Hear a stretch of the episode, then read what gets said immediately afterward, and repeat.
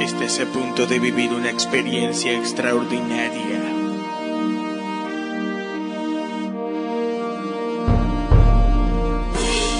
Estás a punto de escuchar a Vive a Peste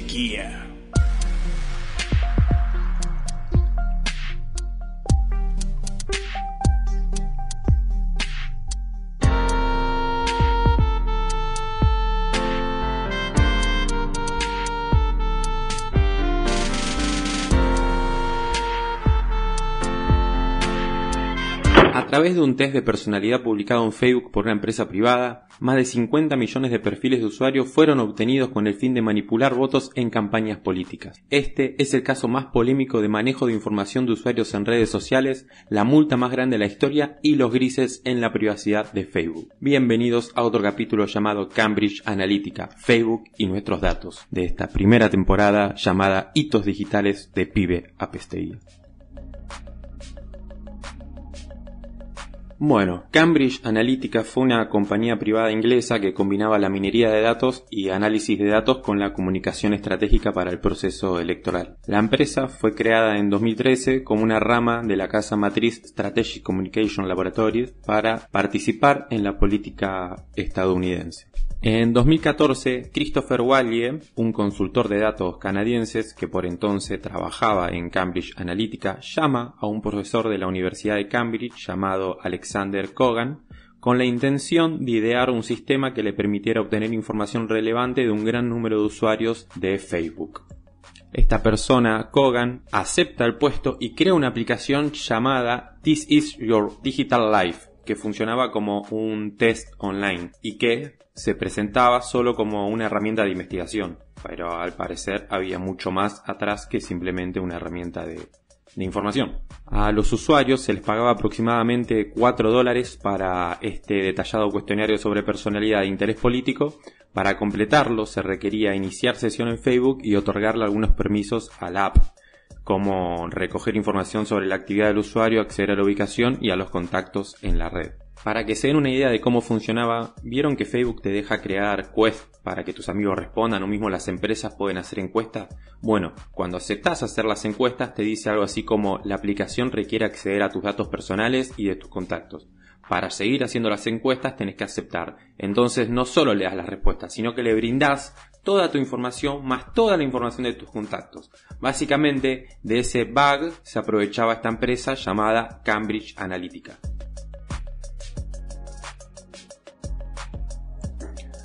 Unas aproximadamente 265 personas accedieron al test desarrollado por Kogan, lo que sumando la red de amigos de cada uno de estos usuarios le permitió acceder a unas aproximadamente entre 50 y 60 millones de perfiles de Facebook, en un periodo de ni más ni menos que de tres meses. El mismo Christopher, que fue el que creó esta aplicación, cuenta que solo necesitaba tocar un par de cientos de miles de personas para expandirse en toda la red social para luego escalar a todo Estados Unidos. Entre la información que recabó esta app se encontraban informaciones personales de los perfiles, actualizaciones de estado, me gusta y en algunos casos hasta sus propios mensajes privados. Alexander Nix, que era el CEO de Cambridge Analytica, según se pudo saber por medio de una cámara oculta, reconoció que la compañía participó en cientos de campañas electorales en todo el mundo. Este tipo sin pelos en la lengua habló sobre la importancia de la sutileza en los mensajes políticos para que no se note que era una propaganda. También reconoció haber aceptado chantajes y sobornos para perjudicar a un opositor político en el marco de una de las campañas. O sea, él mismo, el CEO de Cambridge Analytica, él mismo afirmaba lo que estaban eh, haciendo a través de esta app de en Facebook. Donald Trump, el expresidente de los Estados Unidos, contrató los servicios de esta consultora en el año 2016 y pagó más de 6,2 millones de dólares, según datos de la Comisión Electoral Federal. Y la misma Cambridge Analytica menciona en su sitio que aportó a la campaña presidencial de Donald Trump la experiencia y el conocimiento que le ayudaron a ganar la Casa Blanca, que claramente no era tan así, ¿no? ¿Cómo hizo esta empresa para ayudar a ganar a Trump la presidencia? Colaborando a decidir a los indecisos que no sabían a quién votar. Y acá me gustaría detenerme un minuto y hacer un ejemplo para que se entienda un poco mejor. Digamos que vivís en una ciudad donde hay muchos robos. Después del test que te hicieron con los datos que recolectaron tuyos y de tus contactos por Facebook, descubren que vos no estás de acuerdo con los robos en tu ciudad. Entonces te comienzan a mostrar primero publicaciones de cómo crecen los robos constantemente en tu radio y luego te empiezan a compartir propaganda de cómo si votas a Trump los robos van a desaparecer. Y esto te lo muestran de una forma, te lo muestran de una forma que no se note tanto que propaganda. Digamos que por tu perfil psicológico crean publicaciones directamente para tu medida. Es un ejemplo simple, pero básicamente trabaja de esta forma para lograr captar votos de las personas que no tenían un pensamiento firme a quien votar. Se dice que esta empresa logró que Trump gane por ese poco margen de voto que le faltaba de los indecisos. De esta campaña se sabe, pero también se sabe que colaboraron en el Brexit para que el Reino Unido salga de la Unión Europea y también de muchísimas campañas electorales más alrededor de todo el mundo. Bueno, cuestión, ¿cómo sale a la luz todo este despelote? Gracias a la labor del periodismo de investigación. A mediados de marzo del año 2018, el canal británico Channel 41, el diario norteamericano The New York Times y el británico The Guardian comenzaron a publicar material de investigación sobre cómo algunas corporaciones favorecían el supuesto uso ilegal de los datos personales de sus usuarios con fines electorales. Pero es más, en las cámaras ocultas que estos periodistas les hicieron, haciéndose pasar por futuros clientes, la gente de Cambridge Analytica afirma que este no es un error de Facebook. Ellos afirmaban que es un uso habitual más de Facebook, recolectar información de las personas. Y aquí es donde se le viene la noche a Facebook y a su creador Mark Zuckerberg. Lo primero que hizo Facebook fue suspender las cuentas de Kogan, que fue el creador de la aplicación, y de Cambridge Analytica, y prometer que se iban a realizar investigaciones. Mark Zuckerberg pidió disculpas por cómo la plataforma estaba manejando los datos personales de los usuarios y prometió dar una entrevista en el Congreso de los Estados Unidos. Bueno, la Comisión Federal de Comercio de los Estados Unidos impulsó a la compañía la multa más grande de la historia hasta el día de hoy, por dejar que se filtre información y fue de ni más ni menos que de 5 mil millones de dólares. Increíble. ¿Y por qué se considera que viola la privacidad de las personas? Primero, aunque algunos usuarios realizaron las pruebas de Kogan y se les pagó entre 2 y 5 dólares para vincular sus datos personales, esto hace que no esté claro si comprenden completamente cómo se utilizaría esa información. Además, hay quienes confían en las políticas de privacidad de la red social para realizar voluntariamente el examen sin pagar. Los que realizaron los tests proporcionaron sus datos sin creer o sospechar que los datos podían ser utilizados con fines de análisis y marketing fuera de las redes sociales.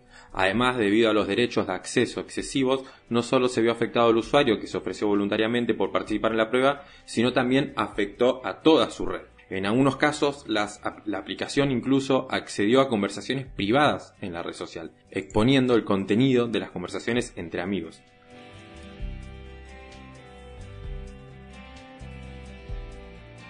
Y otro de los motivos por que se considera que viola la privacidad de las personas es porque el creador de esta app Kogan vendía esta información a empresas terceras, por ende sin autorización de los usuarios, Así que esto también corresponde a una violación en el uso de la información. Y para colmo, el fundador eh, de la red social, Mark Zuckerberg, admitió más tarde, en el 2015, que se enteró de que Kogan estaba compartiendo datos con Cambridge Analytica y, sinceramente, no se lo comunicó a las autoridades ni a los usuarios víctimas.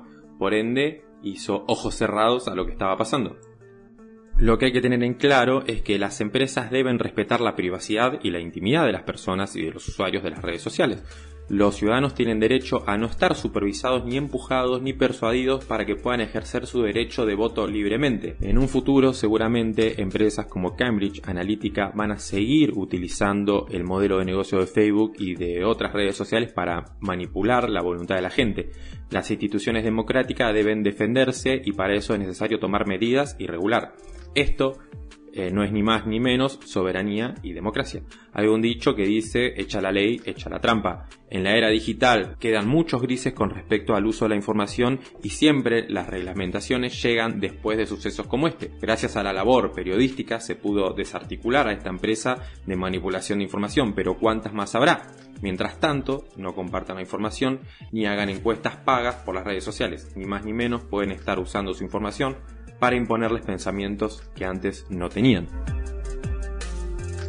Y para resumirles, si no les quedó un poco claro este capítulo, la multinacional Strategic Communication Laboratories crea una subempresa llamada Cambridge Analytica y contrata a un psicólogo profesor para que cree esta encuesta paga en Facebook y a través de un gris de la red social usa toda la información de estas personas y de sus contactos. Esta empresa operó en muchísimas elecciones de muchos países que la contrataron creando publicaciones psicológicas para orientar al objetivo su voto. Facebook, a través de su CEO y fundador Mark, dicen que no sabían nada, pero parece que esto era más habitual de lo común.